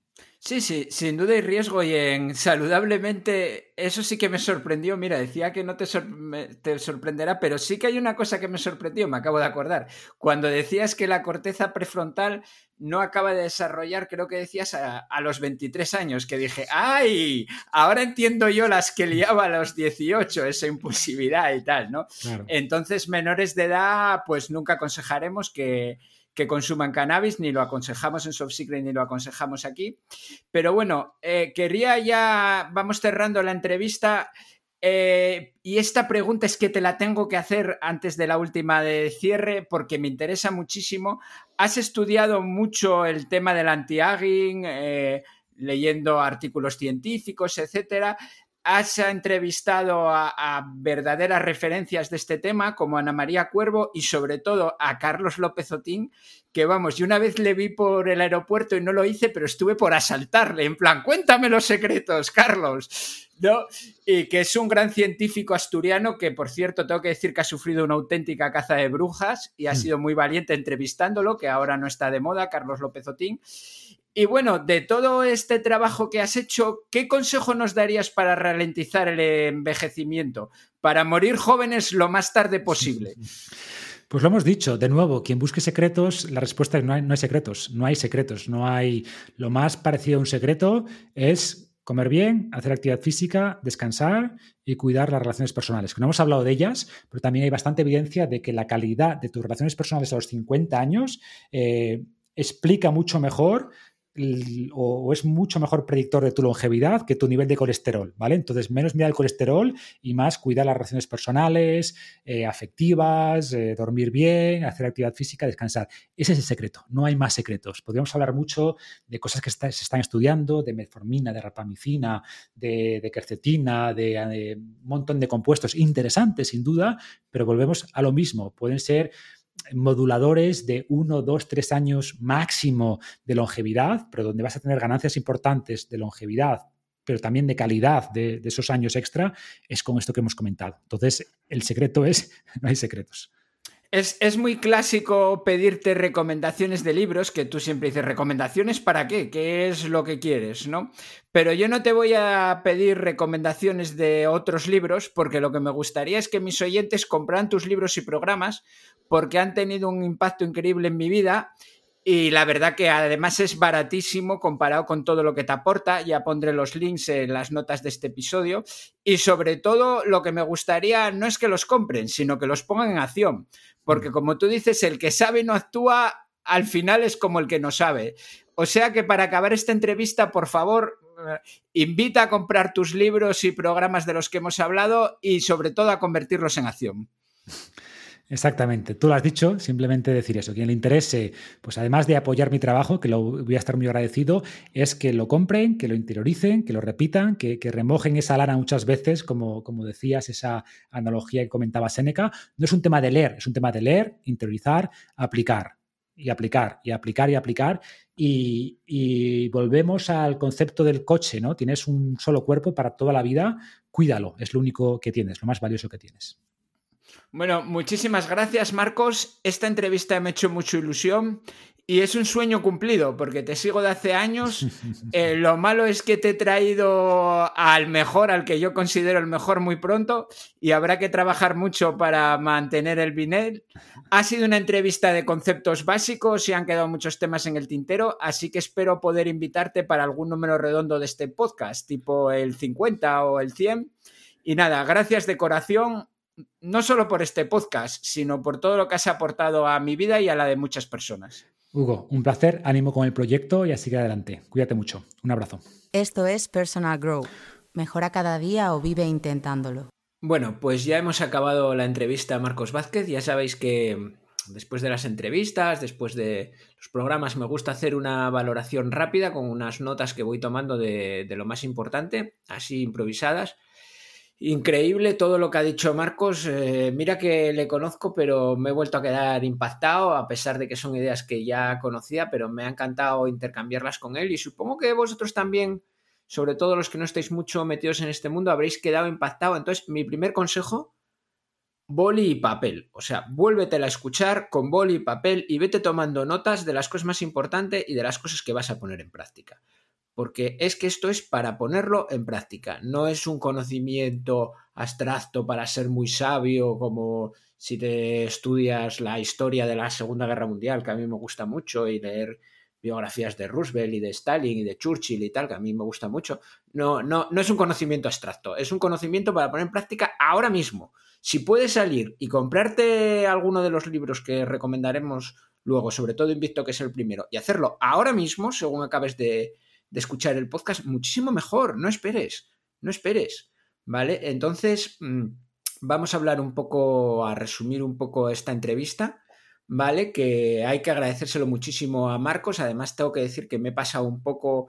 Me había dicho que solo tenía una hora y es que no. Mira, tenía. Le había pasado como el triple de preguntas, pero ya luego me di cuenta que en una hora y lo reducí un tercio y alguna la quité porque me iba dando cuenta del tiempo, pero es que no podía resistir la tentación de hacerle alguna pregunta más, ¿sabes? Ya que, ya que lo tenía. Sobre todo por vosotros, porque son temas eh, que yo ya conocía, pero que quería, quería que él compartiera con vosotros, en vez de contároslo yo, que, que lo contara la fuente original, ¿no? Que, que aparte de que lo va a contar mejor, es lo que me parece más justo, ¿no? No haciéndolo pasar por ideas mías. Y bueno, como la entrevista ya ha durado un poquito más de la hora pactada, encima me he metido 15 minutos de introducción y este podcast yo nacía con la idea de que fuera menos de una hora, mm, voy a intentar no enrollarme mucho más en estas conclusiones, pero tenía que hacerlas, ¿vale? Entonces vuelvo a repetir. ¿Por dónde aconsejo empezar? Yo lo tengo clarísimo, por Invisto, porque es lo que te va a dar las herramientas, es lo que te va a dar la motivación. Invisto te va a ayudar a planificar lo que quieres y a ir a por ello y a mantenerte a por ello. Ya sabéis que lo explicó Marcos, tiene tres partes, visualiza con claridad, actúa con determinación y resiste con disciplina. Es decir, primero mira lo que quieres y míralo según tus valores, no según lo que te llega la gente, escríbelo, anótalo, planifícalo, ¿vale? Pero no te pares mucho en este punto, ¿vale? Porque los planes siempre son imperfectos. Ponte a tomar acción, toma acción y llévalo hacia adelante, ¿vale? No esperes a un momento ideal porque entonces nunca llegará. Y ese es el punto de actúa con determinación. La sagrada acción que siempre nos salva. ¿Vale? Y luego, resiste con disciplina te habla en realidad de cómo continuar en la acción. Para mí, Invicto es eh, planifica y luego acción y continúa en la acción, de lo cual ya os hablaba yo en mi primer programa. ¿Vale? Que también os lo podéis volver a, a escuchar. Y dentro de Invicto hay muchísimas herramientas muchísimas técnicas, ¿vale? Pero aunque íbamos cortos de tiempo, quise resaltar una cosa que a mí me parece principal dentro del estoicismo, que es la dicotomía de control. La separación entre lo que puedes controlar y lo que no puedes controlar. Ejemplos de que no puedes controlar la pandemia, la situación de la economía, lo que piensa tu vecino de ti, lo que piensa tu pareja de ti, eh, eh, si tu jefe te va a echar o no te va a echar, eh, el tiempo que va a hacer mañana. Y eso te tiene que ser indiferente. Por supuesto, hay indiferentes preferidos como estar sano, como eh, tener dinero, como tener amigos, indiferentes no preferidos, ¿no? Como pues no pues tener mala salud, o estar arruinado, o no tener amigos y tal. Pero es indiferente porque tú no lo puedes controlar. Tú te tienes que centrar en lo que sí puedes controlar, que es básicamente tus pensamientos, y tus acciones, lo que tú haces. ¿Vale? No te tienes que centrar en tu salud, sino en lo que vas a hacer tú por tu salud, porque tú, sí puedes entrenar, llevar una dieta sana, dormir las horas adecuadas, etcétera, etcétera, etcétera, ¿no? Entonces, esa dicotomía es muy importante y aunque es un poco harto, eh, acabas cogiéndolo y aprendes a que te resbalen mucho las cosas que no puedes controlar. Dentro de todos estos libros que Marcos fue bastante pionero, ¿no? Pero luego han aparecido muchísimo sobre estoicismo, aparte de, de uno de Isra García, ¿vale? También me gusta uno de, de un americano, creo que es un americano, que se titula El sutil arte de que todo te importa una mierda, ¿vale? O que casi todo te importa una mierda. Eh, suena muy fuerte, pero es que es así. Tú te tienes que preocupar de lo que tú puedes hacer y lo que tú no puedas controlar, que son tus pensamientos y tus acciones establece una barrera, porque estar en eso te va a hacer sentir impotente, te va a dar ansiedad y al fin y al cabo no lo puedes controlar. haz lo que tú puedas y lo que no puedas, pues no te preocupes. Amor fati, es el destino, amigo.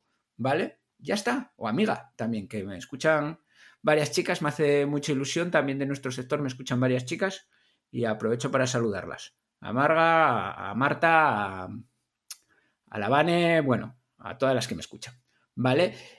Muy bien. Entonces, como esto daría para mucho, lo que te aconsejo es compra Invicto ya. ¿Vale? Y aparte, como complemento, o si cometes el error, que es un error, de no querer soltar la pasta, tienes La Ciudadela Interior, que lo pondré en las notas del podcast, que es una serie de podcast de este mismo tema, donde Marco combina trozos de Invicto con citas de los estoicos para tratar varios temas, ¿vale? Y bueno, os la recomiendo mucho. Entonces, ya pasamos, después de esa introducción, ya pasamos, eh, como tenía que seleccionar, mm, seleccioné temas referentes a la gran trilogía, que es la alimentación, el deporte y el sueño, ¿vale? Que son las tres cosas básicas de la salud. Luego hay muchas más cosas, pero si controlas la alimentación, el deporte y el sueño, te va a ir mucho mejor. Y Marcos lo compara con un taburete porque dice, ¿qué es lo más importante? Pues depende de tu situación. Entonces, lo compara con un taburete de que hay que ver cuál es la pata que está coja para ir de esa pata, o si tiene las tres cojas, pues con las tres, ¿no? Y también habla de el eslabón más débil. ¿Cuál es el eslabón más débil aquí? Esto me recuerda muchas veces el eslabón más débil cuando hablamos de cultivos, decimos, ¿dónde puedes mejorar? Pues donde, donde esté peor el cultivo, ¿sabes? En la selección de la genética, en la fertilización, en la climatización, ¿verdad? Porque hay veces que una cosa está muy bien, entonces seguir mejorándola, los rendimientos son decrecientes. En cambio, si actúas sobre el punto que está muy mal, pues te va a salir mucho mejor el cultivo, ¿vale? Entonces paso a hablar de estas tres cosas de, de, de lo que hablamos, ¿vale? De lo que comentamos.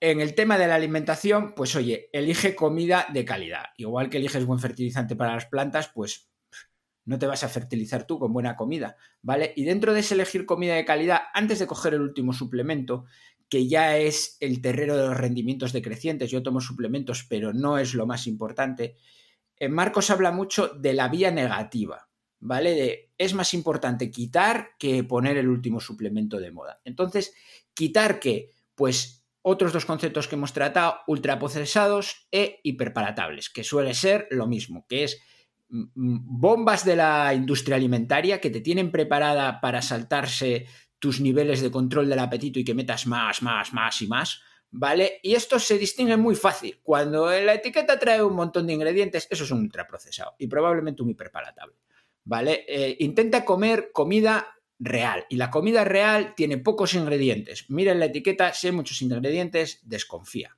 ¿Vale? Y que la alimentación con comida real, también hablábamos, pasa un poco como el cannabis, no solo en la fertilización, sino en el efecto séquito.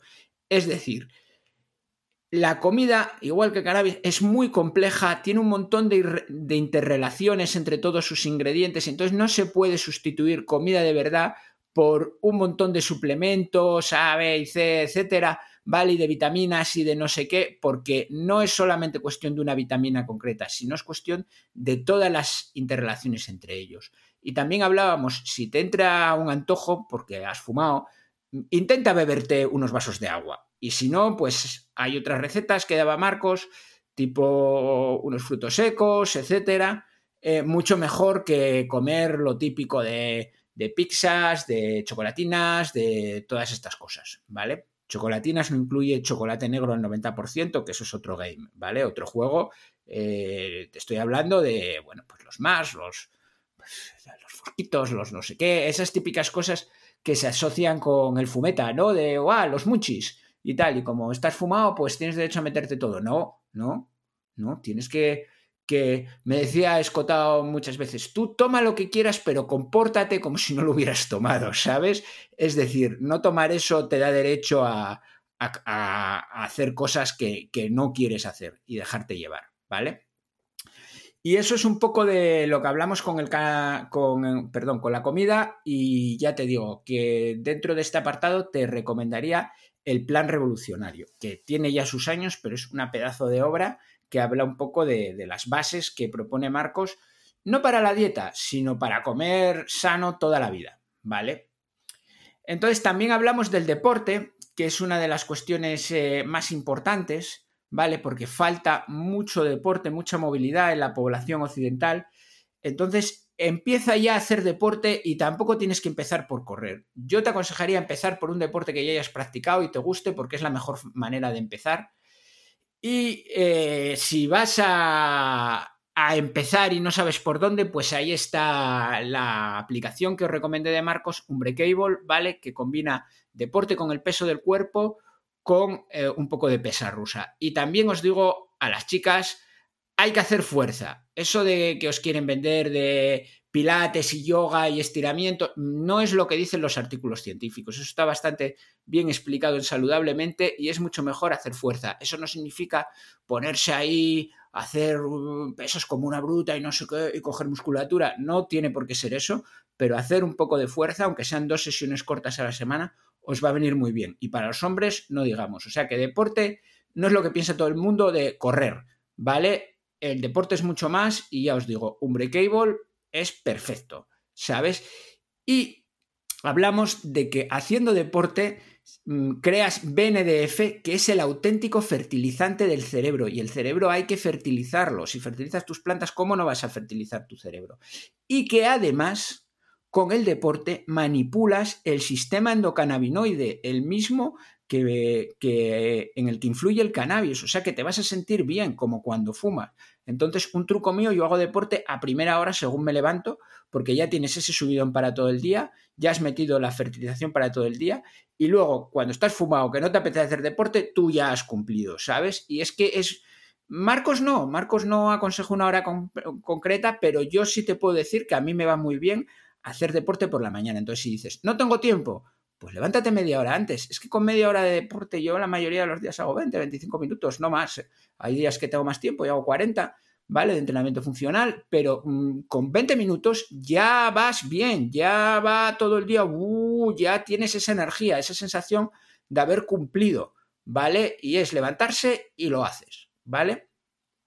Y eso es un poco de las notas que tomé del deporte, ¿vale? Y eh, por último, el sueño, que es un clásico de, que antes era mío, de muchos seguidores míos, porque no sé por qué, pero muchos usuarios de cannabis tendemos a quedarnos ahí fumando, fumando, fumando, yo en mi caso vaporizando, porque vaporizo, y pa, pa, pa, pa, se te pasan las horas del final del día y dices, me lo merezco, he pasado este día tal y me merezco a mí unas horas para mí. No, acuéstate antes, puedes leer un buen libro, yo sobre... Eh, es que aquí entra otro factor que habla Marcos, que es huir de la luz azul, huir de las pantallas, porque otra cosa es fumar encima mientras ves la televisión o estás leyendo en el móvil. Huir de las pantallas porque eso te van a activar, ¿vale? Por la noche. En cambio, el Kindle, que es un libro de Amazon, el más barato de todos, yo uso el más barato de todos porque si lo pones al mínimo de luz, eso no emite luz ninguna, ¿vale? Y estás leyendo tranquilamente en la cama, que es lo que hago yo, y eso sí es un momento para ti, aunque sea media hora, y eso te va a permitir levantarte más temprano, al día siguiente y tener un verdadero momento para ti, que es, por ejemplo, el entrenamiento. ¿Vale? Y, entonces, a la hora de dormir, mm, por mucho que creas, yo también creía yo soy así, yo soy trasnochador, yo soy no sé qué, eso no es así. Tú puedes ser como tú quieras. Como explica Marcos, se forman nuevas eh, conexiones neuronales. Tu mente se puede desarrollar, se puede recablear. tú puedes ser como tú quieras ser. Entonces empieza a costarte antes, ¿vale? Marcos en su página web da un montón de trucos para, dormirse antes, que también te voy a poner el enlace. Pero bueno, yo más que esos trucos me he ido a la vía, iba a decir, la, vía rápida, la, la, vía hard, pero en realidad la vía hard es tomar todas las pastillas de farmacia que te dan para dormirte, que eso sí que no te lo aconsejo. Pero mm, lo que sí te aconsejo es que pruebes con la melatonina. Yo la uso, la uso todos los días no sé si aconsejarle, lo mejor es que no la uses todos los días, te lo digo claramente, ¿no? Eh, pero bueno, yo la verdad es que la uso y la melatonina va muy bien para dormir si no estás en una situación de drama. Claro, si estás en una situación gravísima, pues igual con la melatonina no me sirve. A mí, amigos que se han divorciado, que han tenido problemas en el trabajo, todo a la vez, pues la melatonina no les servía, ¿vale? Entonces igual tienes que buscar una ayuda profesional o otra cosa, pero en el 95% de las situaciones con melatonina te sirve, te tomas, yo me tomo una de 1,8, las hay de menos, ¿sabes? Te metes en la cama con tu Kindle a leer un poquito, en media hora ya estás listo de papeles, ¿sabes? Y eso es un placer, sentir ahí cómo te vas durmiendo, etcétera, ¿no? Y bueno, acabada, acabada esta gran trilogía, no quise cerrar sin sin comentar con él eh, un tema de salud salvaje que es el contacto con la naturaleza. Y todo lo sabéis, de estar en contacto con las plantas y sentirte mejor. Y sobre todo si es una plantación de exterior. Si es un guerrilla en el monte, no digamos. Entonces, haz todo el contacto con la naturaleza que puedes. Y si vives en una gran ciudad, procura pasar por los parques, porque los estudios científicos han demostrado que hasta estar mm, cerca de los parques mejora nuestra salud mental. ¿Vale? Eh, y bueno, por último, mm, hablamos un poco sobre el cannabis, porque Marcos se ha acercado al mundo del cannabis, ha escrito sobre todo por el CBD, ¿sabes? Y, un poco los beneficios del CBD, y ya estábamos totalmente fuera de tiempo, pero antes de la última pregunta le quise hacer una penúltima, porque ha entrevistado a gente que admiro mucho, que estudia el tema del envejecimiento, que os dejaré las dos podcasts principales en las notas del podcast que es Ana María Cuervo, y también a Carlos López Otín, que Carlos López Otín es que es un pedazo de científico y es increíble cómo le han perseguido por envidia, por envidia, que es el deporte nacional en España, por lo grande que era y bueno, han conseguido hasta que le quiten premios y tal. con unos motivos que si un blog se parecía a otra, bueno, prefiero ni, ni, ni comentarlos. O sea, ha sufrido una persecución innoble y es una persona que está aquí luchando, investigando, trabajando para que todos vivamos más y con más calidad. ¿Cómo se puede perseguir a un científico que se dedica a eso? Lo que hay es, es que ponerlo en un pedestal. ¿Vale? Y hemos hablado un poco de las investigaciones de esta gente, que no sigo hablando de Carlos López Otín, porque es que me ciego, ¿sabes? Y podría estar hablando media hora de lo que me indigna. Y hemos hablado un poco de las investigaciones de esta gente y de lo que le dijeron a Marcos, y el resumen es sueño, alimentación, deporte. Quizá ahí también meten un tema que como ya era mm, muy tarde no lo quise meter, que es el ayuno intermitente para que se produzca un poco de autofagia y tal, pero bueno, mm, son esos tres grandes temas, ¿vale? Entonces, ir bien en estos tres temas, ir bien en la banqueta, ya hemos visto que va a ayudar a tu cuerpo, ¿vale? Vas a estar con más energía durante el día, vas a reducir las posibilidades de tener enfermedades en general, vas a reducir las posibilidades de tener enfermedades de la mente tipo Alzheimer, Parkinson, etcétera, tu mente no solamente va a estar mejor a un nivel físico y no tener enfermedades, sino que vas a estar más contento, vas a estar más motivado. Y ya lo que nos dicen estos grandísimos científicos, como insisto, Carlos López Otín, un auténtico genio que se ha recordado como un genio, es que estas cosas no solamente eh, tienen todas estas ventajas, sino que tienen otra ventaja adicional, que es ralentizar el envejecimiento y eh, envejecer de una mucho mejor forma, es decir, morir joven lo más tarde posible, que yo creo que es lo que queremos todos, o casi todos, o, el 99% de los que están escuchando este programa, porque si no, no lo escucharían. Entonces, amigos, ya sabéis, la banqueta, alimentación, deporte, sueño y empezar ya, empezar ahora mismo, ponerlo en acción. No esperéis a que se os pase la energía que os va dar este podcast que prometí ir rápido en las conclusiones y estoy viendo que me he tirado 20 minutos. No esperéis a que se os pase el subidón, ¿no? Hacerlo ahora mismo, ahora mismo, según acabéis de oír, poneros a hacerlo, poner el primer paso que es comprar Invicto, o sea que ya sabéis, estoy preparando un podcast muy bueno también sobre respiración con Luke Wills que vais a flipar, que acabarán siendo dos porque si no será demasiado largo, y de momento ir poniendo en acción este, porque solo la acción salva, solamente la acción sirve. No te sirve de nada todo el conocimiento de este podcast si no lo pones en acción. Y si no tienes tiempo para hacer grandes hábitos, pues empieza con unos micro hábitos, eliminar una serie de cosas de alimentación y hacer 10 minutos de deporte al día. No te puedes levantar 15 minutos antes para hacer 10 minutos de deporte. No me digas que no. Por favor, claro que puedes. Entonces, y estamos hablando de tu vida, de tu cerebro, de, de, tu futuro. ¿No le puedes hacer ese futuro a tu yo de dentro de 20 años? Que te está pidiendo por favor que la ayudes, le tienes que hacer este favor. Es mucho más importante que cualquier otra cosa. Así que, por favor, lo que hemos hablado, conviértelo en acción, conviértelo en acción ya, conviértelo en acción ahora mismo, porque te prometo que va a ser un cambio en tu vida increíble. Toma acción, tómala ya a fuego. Esto ha sido Personal Grow, podcast series Bayugo Madera. Cultívate cada día y tendrás una gran cosecha. cosecha.